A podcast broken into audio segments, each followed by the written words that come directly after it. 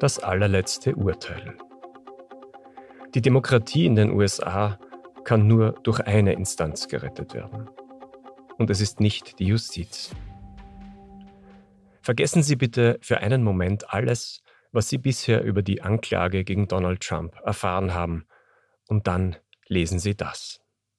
Die meisten Medien und vor allem die Justiz vertuschen einen Fall von krimineller Korruption, in den nicht Donald Trump verwickelt ist, sondern Hunter Biden, der Sohn von US-Präsident Joe Biden und auch der Präsident selbst. Anstatt diese Machenschaften zu verfolgen, konstruiert die von Bidens Administration gesteuerte Justiz eine Anklage nach der anderen gegen Donald Trump um dessen Wahlerfolg am 5. November 2024 zu sabotieren. Die Staatsanwaltschaften haben die Untersuchungen absichtlich hinausgezögert, damit die Gerichtsverfahren in der heißen Phase des Wahlkampfs im kommenden Jahr stattfinden. Nur besonders hellsichtige Kommentatoren haben das durchschaut. Jesse Waters, Star einer Politikshow des TV-Senders Fox News, kommentierte die jüngste Anklage gegen Trump mit dem Satz, das ist alles Politik und sehr gut koordiniert. Die Tageszeitung New York Post ergänzt das Bild einer Politjustiz. Sonderermittler Jack Smith habe, Zitat, einen der demagogischsten Auftritte aller Zeiten, Zitat Ende, abgeliefert. Er plane im kommenden Jahr die Wählerschaft bis zur Wahl, Zitat, mit Bildern vom Kapitolsturm zu überfluten, um das Strafverfahren in eine lange beiden Werbekampagne zu verwandeln. Irre, nicht?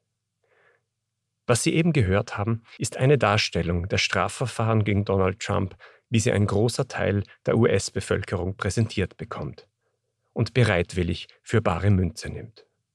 In Österreich bekommt man diese, höflich formuliert, alternative Version kaum mit, weil sie mit der Wahrheit wenig zu tun hat doch ihre politische Bedeutung ist enorm. Zunächst, um der Korrektheit willen, eine kurze Richtigstellung. Natürlich ging die US-Justiz den Vorwürfen im Fall Hunter Biden nach. Konkret damit befasst war der Bundesstaatsanwalt von Delaware, David Weiss, der übrigens von Trump während dessen Amtszeit als Präsident ernannt worden war. Die Ermittlungen förderten jedoch lediglich mindere Delikte zutage, Steuervergehen, eine falsche Angabe beim Waffenkauf. Der unleugbare Interessenskonflikt von Hunter Bidens Engagement in der Ukraine ist kein strafrechtliches Delikt. Politisch ist er dennoch folgenschwer, aber dazu später. Wesentlich ist, dass Trump und seine Helfershelfer das Faktum vernebeln, dass Trump als US-Präsident auf mutmaßlich kriminelle Weise versucht hat, den wichtigsten demokratischen Prozess der Republik, die Anerkennung der Wahl und die daraus resultierende Machtübergabe zu vereiteln. Nehmen wir an, dass das Gericht zum Schluss kommt, dass Trump mit all seinen Versuchen, das Wahlergebnis zu manipulieren, nichts Kriminelles getan hat. Dann stünde ein Mann zur Wahl, der vor Gericht das Recht erkämpft hat, gegen alle Tatsachen, das wichtigste Wahlergebnis der Republik leugnen zu dürfen. Der Mann, der bestreiten darf, was alle anderen wissen. Ein origineller Claim für einen Präsidentschaftskandidaten. Worüber 2024 tatsächlich abgestimmt wird, muss jedem Anhänger der Demokratie kalte Schauer über den Rücken jagen. Für oder gegen die Anerkennung der unabhängigen Justiz. Für oder gegen die Unantastbarkeit beglaubigter Wahlergebnisse. Für oder gegen die ungehinderte Machtübergabe an den rechtmäßigen Sieger. Trump strebt einen Sieg über die Justiz an.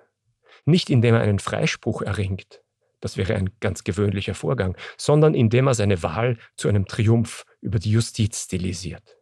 Gelingt ihm das, dann wird die Bedeutung des US-Präsidenten, formerly known as der Anführer der freien Welt, eine andere sein. Wer kann der Demokratie zum Sieg verhelfen? Die Justiz kann es nicht, egal ob die Urteile in den Trump-Verfahren vor oder nach der Wahl ergehen. Es ist nicht ihre Aufgabe, Kandidaten zu behindern oder zu unterstützen, und selbst ein verurteilter Donald Trump könnte zur Wahl antreten. Die Republikanische Partei? Ihre Senatsabgeordneten hatten es im Februar 2021 in der Hand, Trump im zweiten Impeachment-Verfahren schuldig zu sprechen. Sie haben versagt. Und auch die Vorwahlkandidaten der Republikanischen Partei kriegen jetzt keine eindeutige Verurteilung und Klarstellung über die Lippen. Die Demokratische Partei? Indem sie Joe Biden als Kandidaten für die Wiederwahl nominiert, geht sie ein großes Risiko ein. Biden ist ein guter Präsident. Doch erstens ist er aufgrund der Korruptionsaffäre seines Sohnes belastet und zweitens mangelt es ihm aufgrund seines Alters zusehends an Aggressivität, um der Wucht der Manipulation einen Bulldozer der Wahrheit entgegenzustellen. Zudem ist die Nation nur den Herzschlag eines 80-Jährigen davon entfernt, dass Trump de facto ohne Gegenkandidaten in die Wahl geht. Es bleibt am Ende nur das Volk. Wird sich die Mehrheit in der Wahl zwischen Demokratie und Machtmissbrauch, zwischen Rechtsstaatlichkeit und Missachtung der Justiz auf die richtige Seite stellen? Das wird der allerletzte Urteilsspruch sein.